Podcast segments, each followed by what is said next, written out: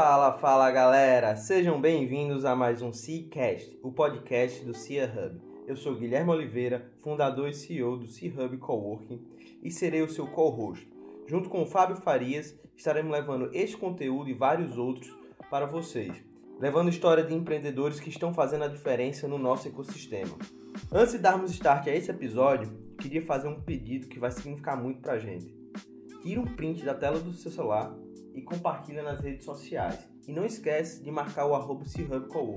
Isso vai significar muito pra gente e vai ajudar a levar esse conteúdo e outros para mais pessoas.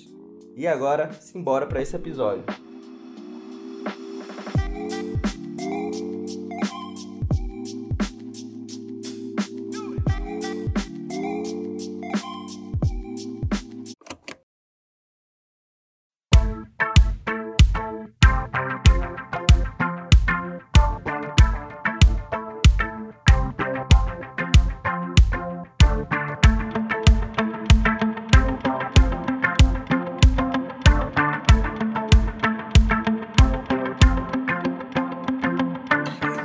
Aqui em mais um episódio do Seacast. Trouxemos aqui o Emanuel Camelo para falar um pouco do futuro dos fundos de Private Equity and Venture Capital. Simbora para mais um episódio.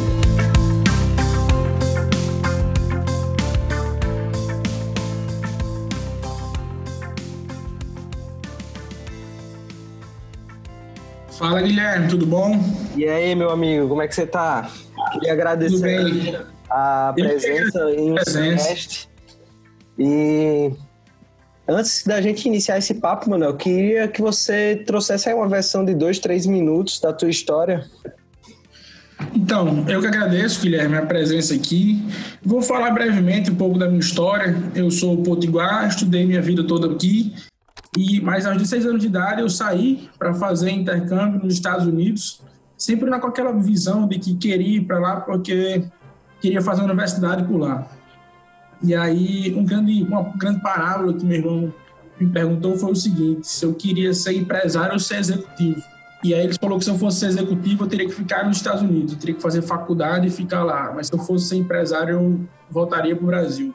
E aí eu quis ser empresário nesse ramo. E aí voltei para o Brasil e aí eu decidi fazer a FGV. Eu queria fazer a melhor faculdade que a gente tinha aqui. E aí fui para o Rio fazer administração na FGV. Acho que isso é um pouco dentro da minha dentro da minha trajetória acadêmica, eu pude participar por várias áreas assim. Eu participei da diretório acadêmico, fui da Liga do Mercado Financeiro e aí eu resolvi fazer extensão, me especializar em finanças na Frankfurt School na Alemanha. E aí voltei e voltei para trabalhar no fundo de, de VC, no Private Equity VC. Acho que a gente se encaixa muito bem nos dois, que é a Solo. Gente voltei para trabalhar no grupo Solo e até lá em onde estou hoje. Não, legal. É, é, é, bacana isso, né? Porque você sai aqui do, de Natal, vive uma realidade nos Estados Unidos, vai para o Sudeste, começa a viver uma outra realidade, aí decide ir na Alemanha, faz a especialização em finanças, teve a oportunidade de ver uma outra cultura de aprendizado. A gente até quando você estava lá, a gente trocava uma ideia, achava fantástico a metodologia que a universidade lá aplicava. E fala um pouco da Solo, Manuel. Explica mais ou menos o que é que vocês fazem, quem forma a empresa, quais são os planos da empresa hoje, o que é que vocês estão fazendo.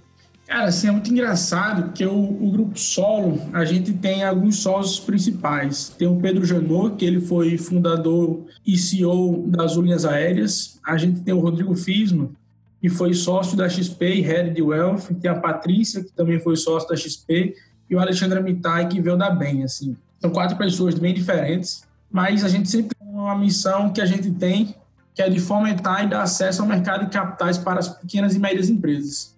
O Grupo Solo, hoje, ele tem oito empresas no capital proprietário e a gente está fazendo um primeiro, o nosso primeiro fundo de investimento que deve ter um, um PL em torno de 100 milhões de reais.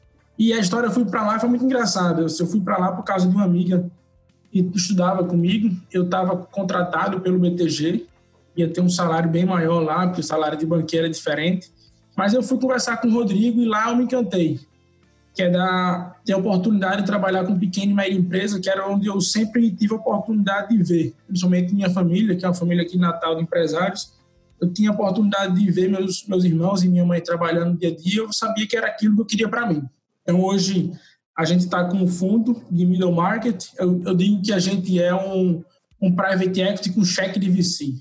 E eu, eu posso falar um pouco assim das nossas teses. A gente tem três grandes empresas, tem três empresas que vieram para o fundo, que é a Casal.com, que é o segundo maior site, o site de casa, plataforma de casamento do Brasil.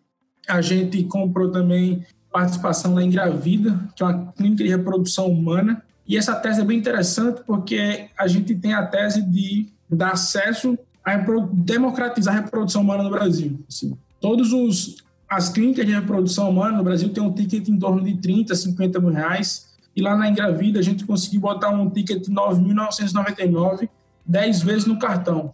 Essa que é uma grande sacada da companhia. A outra empresa que a gente está tendo no portfólio também é a BPTEX, que é um escritório de contabilidade jurídico de brasileiros para brasileiros no exterior. Essa empresa a gente tem sede no Uruguai, em Miami, Bahamas e São Paulo. Essas são um pouco das três empresas que a gente tem. A gente sempre olha para mercados grandes, é, pulverizados e não concentrados. Sempre buscamos empresas tradicionais, empresas de dono, que não têm um grande olhar das pessoas, tanto de VC assim. Porque a gente enxerga que tem muito funding para VC e eles pagam valuations muito grandes. Assim. Então a gente sempre olha a tecnologia como meio. Porque eu digo que a gente olha a tecnologia como meio. Isso é muito importante, porque assim, a gente não descarta a tecnologia. Eu só acho que a gente tem um grande gap nas empresas tradicionais e eu posso utilizar de empresas tecnológicas para assessorar as empresas tradicionais e fazer elas crescerem. Então, assim, de forma resumida, é um pouco do que a gente faz lá na Solo hoje? São um pouco dos mercados que nós buscamos e aí são as empresas que a gente vem trabalhando. Massa, massa. Cara, você falou aí dois pontos que eu acho muito interessante. Essa questão da gente dar acesso a capital a médias empresas. Eu acho que é um, um desafio que a gente que tem que ter gente boa dentro dele. E você sabe disso porque você vem do Nordeste, a gente tem uma oferta de capital bem menor do que o Sudeste, e você pode viajar o Brasil todo, né? Você me contou. Tem, fala um pouco desse panorama. Assim, é bem interessante esse ponto, porque aqui no Nordeste a gente tem uma escassez de, de liquidez muito grande, assim. É, a gente olha lá, eu sempre saio, eu saio do Nordeste, de uma família empreendedora daqui, eu sempre via a dificuldade de conseguir crédito, a dificuldade de conseguir capital para alavancar nossos negócios. Pergunta a você assim, Guilherme, quantos negócios a gente tem aqui no Nordeste que são líderes das cidades ou líderes regionais que poderiam ser negócios nível Brasil? Tem vários desses negócios. Eu, eu pude, ano passado, rodar o Brasil inteiro fazendo captação profundo. E quantos negócios eu não vi? Negócios é, que gera caixa, que tem um mega empreendedor no Piauí, por exemplo, em Maranhão. E com certeza, se tivesse capital, se tivesse profissionalização de gestão, poderiam ser líderes nacionais. E são esse tipo de empresas que nós buscamos. Ok? Os grandes fundos, a gente não tem nenhum fundo no Brasil focado no Nordeste. Só o 20 ano passado que lançou um fundo, o Fundo Nordeste, é, mas pouquíssimas casas do Brasil olham para esse país que a gente pode colocar pelas dimensões que são o Nordeste e as grandes oportunidades que a gente tem aqui. Então, aqui tem ótimas oportunidades. Eu sou um olhar diferente dentro da Solo, é, que eu consigo trazer essa, essa visão do Nordeste para lá. E eu achei isso muito estratégico, quando vocês formaram a Solo, então você no Nordeste, então consegue criar todo um relacionamento e fazer essa ligação entre o Sudeste e, e a nossa região. Cara, eu acho isso massa. Fala um pouco aí, como é que você tá vendo o, o panorama do, do private sector e do, do, venture capital em meio a essa situação do, do, coronavírus? Você acha que vai mudar muito?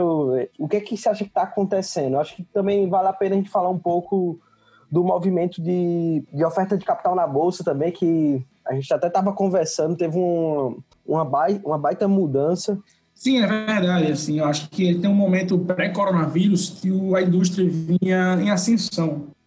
Tem alguns dados interessantes que a indústria dobrou de 2017 para 2019. Em 2017, nós tivemos 3 bi de dólares em investimentos no Brasil. Em 2019, a gente teve 6 bi de dólares em investimentos aqui. É, mas agora, no pós-coronavírus, a gente vai ver algumas mudanças. Pelo menos converso, converso direto com o pessoal lá de São Paulo e com outros gestores de fundo de private equity, assim, nós enxergamos que vai haver uma liquidez muito grande no mercado, vai ter uma saída de, de capital estrangeiro daqui, vai ficar somente os players locais, que a gente tinha acabado de receber grandes players de fora, assim, grandes instituições americanas, chinesas e europeias estavam aqui buscando oportunidades no Brasil e na América Latina. Então a gente enxerga que essa, essa, esse capital vai sair, vai ficar só os players locais e isso vai gerar uma grande concentração de players no Sudeste. Como eu me coloquei, já era escasso esse capital nas outras regiões do país. Agora, com a escassez de capital, vai se focar onde tem o maior negócio, onde é o maior mercado, que é o Sudeste. Tá, vai faltar capital, isso é um fato. Então, quem tem dinheiro vai alocar nas regiões mais desenvolvidas. Como é que você acha que, essa, que as regiões menos desenvolvidas do Brasil devem se posicionar para a gente minimizar, minimizar esse dano? Essa é uma grande pergunta que a gente sempre vem tentando desenvolver. Eu acho que lá na Solo, a gente busca alguns meios de dar acesso a essas pequenas e médias empresas. E para isso a gente está vindo com uma solução nos próximos meses ao mercado. E aí a galera, se quiser ficar acompanhando a gente, pode acompanhar nas redes sociais. A gente vai estar tá lançando uma nova solução para tentar facilitar o acesso a capital a essas empresas, essas pequenas e médias empresas. Como a gente já consegue ver um movimento desse parecido nos Estados Unidos, por exemplo, que as empresas com menor faturamento, por assim dizer, já têm acesso a capital de forma correta com taxas de juros mais justas. Entendi. Como é que vai funcionar? Vai ser meio que um crowdfunding de investimento? Vai ser uma plataforma de gestão? Como é que vai ser isso aí? Será que dá para dar um spoilerzinho aí? A gente não pode dar muito spoiler, mas é muito nessa linha que você comentou. Eu acho que é uma tendência mundial essa questão do crowdfunding e vamos esperar a solução. Acompanhe a gente que a gente vai trazer a solução no momento que a gente puder falar. Eu volto aqui, se volto aqui para contar um pouco da solução. Legal, legal. Vou cobrar, viu? Cara, Pode deixar.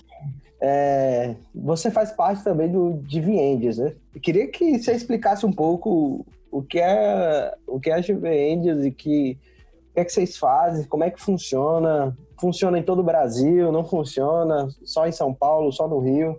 Sim, a GV Angels é uma associação de ex-alunos da FGV que nós formamos a maior investidores, formamos a rede de maiores investidores anjos do Brasil.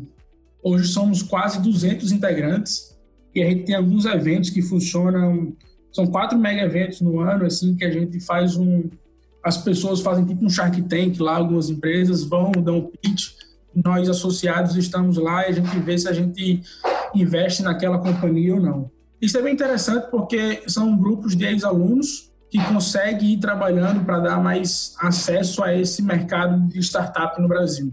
E o que mais me impressionou, Guilherme, quando eu estava lá, foi a qualidade dos membros. Assim, eu sou o disparado mais jovem membro da GV Angels. A gente tem pessoas bem mais experientes, como o CEO do Burger King, a gente tem CEO da Omni, de mega grandes companhias no Brasil que compõem esse grupo. Então, para mim é um privilégio estar lá, foi bem legal e a gente consegue sempre trocar muitas informações no grupo, é um network muito bom. E que é o maior grupo de investimento anjo do Brasil. Já fez alguns mega deals no Brasil, assim, acho que já fez 20 deals, se eu não me engano. Legal, legal. Cara, é, eu queria que você explicasse para a galera um pouco da diferença de investimento anjo para private equity e venture capital. Traz mais um. Explica você vai conseguir fazer isso de uma forma bem didática, que eu sei, mas acho que muita gente não sabe essa diferença. Assim, de forma bem prática, é só o tamanho do cheque, tá? Assim, o investimento anjo, ele é um cheque menor. É um cheque que você busca uma companhia que ela acabou de crescer, tá com um ano ou dois só, e aí ela busca investimento com family and friends, com seus amigos e com familiares. Então, é o que chamamos de investimento anjo. É aquele primeiro capital que a empresa recebe. E funds, né? Ele é um pouco mais, ele é um investimento um pouco maior. A gente está falando de, de investimentos na, nos Estados Unidos na casa de 2 milhões de dólares, assim. Então, é quando a companhia já está no estágio inicial, já tem um produto, já tem um mercado comprovado, e aí você recebe o VC para fazer a primeira alavancagem. E e private equity já é quando a companhia já vem no estágio maduro, já está na companhia no estágio bem maduro, assim. De ter noção, os fundos de private equity no Brasil só olham empresas com EBITDA acima de 25 milhões. Para deixar mais claro, com faturamento em torno de 100 a 120 milhões anuais. Ou seja, a companhia já está bem mais madura. Então, toda essa, toda essa galera para baixo é o gap que a gente atua lá no solo, que é são dos VCs atua. Assim, a gente sempre olha empresas com abaixo de 25 milhões de EBITDA, que é onde a gente encontra que é o grande gap no mercado. Que assim, porque tem muitas pessoas, Guilherme, e tem muito capital no Sudeste, como eu falei, e nos grandes polos, como Estados Unidos e China, tem muito capital para startup, que é esse investimento inicial, no investimento anjo, ou nos VCs early stage, como eles chamam, e tem muito capital disponível também para private equity. Mas tem essa indústria inteira aí no meio que existe uma escassez de capital realmente, que são essas empresas aí que a gente chama de middle market. E isso é um problema não só no Brasil, mas em todos os, em todos os países que a gente vem conversando também. O Rodrigo participa de grupo de gestores nos Estados Unidos, na Europa, e é uma grande dificuldade. É onde, onde, é onde tem a menor, onde tem a maior escassez de capital. Isso é verdade. E quando eu fiz a minha especialização lá em Berkeley, eu tive a oportunidade de conversar com um dos alunos lá do MBA e dentro da turma de 50 pessoas só tinha ele voltado para o middle market. E ele estava me contando, cara, isso aqui é um problema que ele era espanhol. Isso é um problema que na Europa tem pouca gente fazendo. E assim que eu terminar aqui, a gente, já fez aqui um pool de investidores e a gente vai focar nesse tipo de empresa. Então, isso não é só um desafio para Brasil, né? Eu acho que é um desafio para o mundo todo. Sim, é, um, é, um, é realmente um desafio mundial. Mas o que eu mais me impressiono é porque, por exemplo, dados aqui do Brasil, assim, é o motor da economia brasileira, são as pequenas e médias empresas. Nós empregamos mais de 27% do PIB está nas pequenas e médias empresas. Nós temos mais de 600 mil empresas médias, tá? consideradas médias. Se a gente for pegar as PMEs, são mais de 10 milhões de empresas no Brasil. Então, existem empresas demais e que é um gap que a gente não consegue atingir. Que é qual a grande dificuldade do mercado brasileiro, na minha visão, é, é a questão do crédito, Guilherme. Isso é muito caro para uma pequena e média empresa buscar crédito, porque ela acaba ficando à mercê dos grandes bancos e a taxa de juros, por mais que a gente for olhar numa visão macro, a taxa de juros no Brasil caiu. A gente está com 3,75 no Selic, mas as taxas de juros para essas pequenas e médias empresas não mudou. Elas continuam tendo acesso caro ao capital. Então, é muito difícil essas companhias crescerem, porque elas precisam de capital para alavancar seus negócios. Então, assim, no momento que a gente tem um fundo que olha para esse nicho de mercado, é bem interessante, porque os, os meios de se financiar é muito difícil aqui no Brasil. Cara, e por que você acha que a gente tem esse custo, esse custo de capital tão alto no Brasil para essas empresas? É um, é um processo histórico. A gente, a gente tem uma visão macro de que a gente sempre teve juros muito altos no Brasil, inflação, então, assim, é um processo histórico, sempre teve inflação alta no Brasil, então, para controlar a inflação, o governo teve que subir juros, então, a gente sempre teve patamares de juros bem elevados. Os juros vão caindo nos últimos anos, a gente está na menor taxa de juros de Selic, mas ele não foi repassado para a ponta ainda, dados os grandes bancos. É complicado falar, mas os, bancos, os grandes bancos não colocam na ponta o crédito com preço justo com preço dado uma Selic de 3,75, esse crédito era para chegar na ponta mais barata. A gente vê os bancos públicos fazendo movimentos, como a Caixa Econômica, que tirou o cheque especial de 300% ao ano para 3% ao ano, no último declaração do presidente Pedro Guimarães, e os bancos privados não acompanharam ainda. Então, se os bancos privados acompanhar, a gente consegue ver uma taxa de juros o pequeno e médio empresário mais barato na ponta. Em países desenvolvidos, qual é a relação da, da taxa básica de juros para o, que o banco oferta na ponta? Você tem esse dado?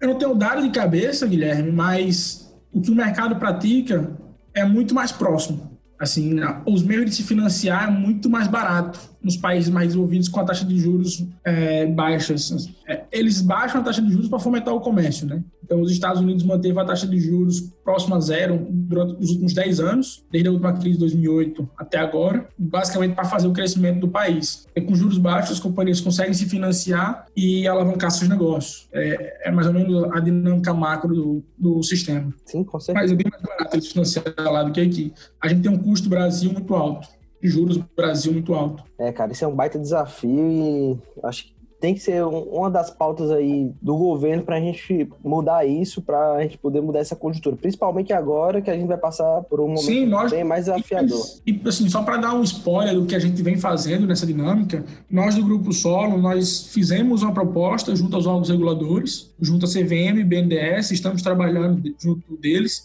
porque nós fizemos uma proposta para usar as plataformas de crowdfunding como meio de fazer com que esse capital chegue na ponta. E se a gente olhar as medidas do governo, o BNDES liberou mais de 140 milhões para os bancos e esse dinheiro não está chegando na ponta. Todo dia, na segunda-feira, o que mais o que eu fico mais pensando é seu José na segunda-feira, que ele viu o BNDES liberando esse capital todo e na segunda-feira ele levanta a mão para quem? Para quem que ele liga se ele quer esse dinheiro? Na hora se ele ligar para os bancos, a taxa de juros está muito alta. Então, a proposta que o grupo da Solon fez, basicamente, é você utilizar as plataformas de crowdfunding como um meio de financiar as pequenas e médias empresas. E aí a gente tem um, eu posso, a gente pode gravar outro podcast eu explicando um pouco mais como é que a nossa proposta funciona. Mas, em síntese, a gente quer utilizar as plataformas de crowdfunding para faz, fazer o financiamento das pequenas e médias empresas. Cara, isso seria fantástico. Acho que, com certeza, se essa proposta for validada aí, acho que vale a pena a gente contar um pouco mais sobre isso. E tem, uma, tem algo que você, a gente falou bem no início, que foi a questão da tecnologia como meio. Cara, para mim, isso aqui é algo que eu levo no meu dia a dia. Foi uma visita a Florianópolis que a gente estava conversando com algum um grupo de empresários e o, o prefeito de lá estava até é, dando uma palestra e ele falou, cara, a tecnologia ela tem que ser vista como um meio. Não faz sentido eu ter, eu ter aqui uma guerra entre meu setor de tecnologia com meu setor de turismo ou com meu setor de construção civil. E isso lá em Florianópolis era algo que era bastante debatido, porque o turismo era o carro-chefe e as empresas de tecnologia tomaram esse essa posição lá na, lá na cidade. As empresas que vocês investem, todas têm tecnologia, mas você acha que essas, essas médias empresas elas estão buscando essa transformação digital? Você acha que esse momento que a gente está vivendo é algo que vai forçar elas a investirem mais, a estarem no digital de uma, de uma, de certa forma? Eu vou contar um pouco assim da nossa perspectiva, porque a gente enxerga como meio. É, como você colocou, é bem interessante essa questão do prefeito de Florianópolis, porque eu acho que é a realidade, assim, segundo o Sebrae, a gente tem um dado que um ciclo de a cada dois anos, é, oito empresas de startups morrem, oito em dez empresas de startups morrem no Brasil. Então, o que, é que isso quer dizer? A gente tem várias, várias startups sendo criadas querendo desenvolver modelos tecnológicos. Mas se elas tivessem o intuito de criar um modelo tecnológico que resolvesse uma solução de, de empresa média tradicional, seria muito mais simples, porque as duas poderiam ganhar. E é nessa ótica que a gente enxerga. Eu prefiro muito mais tomar o risco de empresa média que gera caixa, que tem um faturamento já rodando em torno de seus 50 milhões de faturamento, e eu comprar uma empresa de tecnologia do que incorrer a assimetria de informação e assimetria, o risco também de uma startup. Essa é a nossa visão de fundo. E abordando um pouco mais das empresas médias, se elas buscam a necessidade tecnológica, eu acho que sim, elas buscavam, mas elas não sabiam muito bem como. Muito das, muitas experiências que a gente tem a gente olhando as empresas, ela faz, é, eu queria fazer isso, mas eu não sabia muito bem qual era o caminho. É, alguém me falava que era por ali, mas eu estou vendo agora que é por aqui e era sempre muito caro. Agora, eu acho que a gente, com o Covid, sofreu uma, uma questão muito abrupta no mercado. Então, todas, esses, todas as indústrias vão ter que se reinventar e vão ter que se reinventar a caminho da tecnologia. Então, a gente vai ver essas pequenas e médias empresas muito mais tecnológicas do que antes. Sim, eu acho que Acho que na, na crise, né? Não sei se você quer responder a sua pergunta, mas. Respondeu, respondeu, cara. É, mas acho que na crise é isso, cara. Existe, infelizmente, em, em, crise sempre tem um, tem um lado bom, né? Felizmente. E eu acho que as empresas poderem viver essa transformação digital vai ajudar muito a gente ter ganho de eficiência e sair dessa o mais rápido possível. Meu querido, estamos caminhando para o final e eu queria te pedir para fazer uma indicação de algum livro ou algum conteúdo que você consome e que te ajuda aí no teu dia a dia e saber também onde é que as pessoas podem consumir um pouco mais da tua opinião.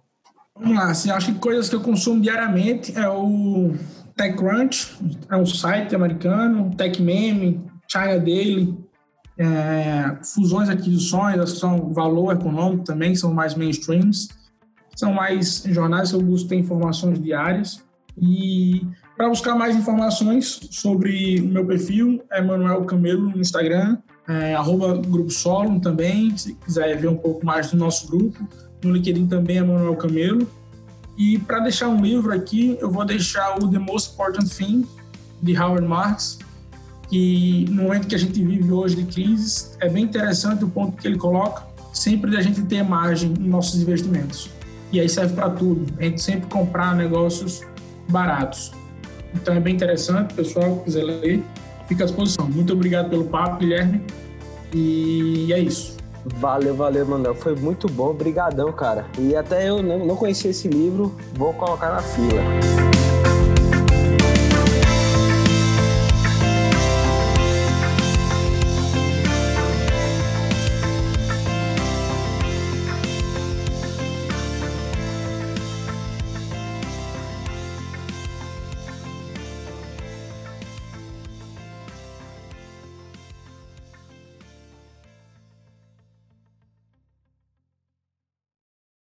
Este foi mais um episódio do Seacast. Muito obrigado por ter acompanhado a gente até o final. E mais uma vez, lembra daquele nosso pedido no início. Se esse conteúdo fez sentido para vocês, tira um print da sua tela e compartilha nas redes sociais.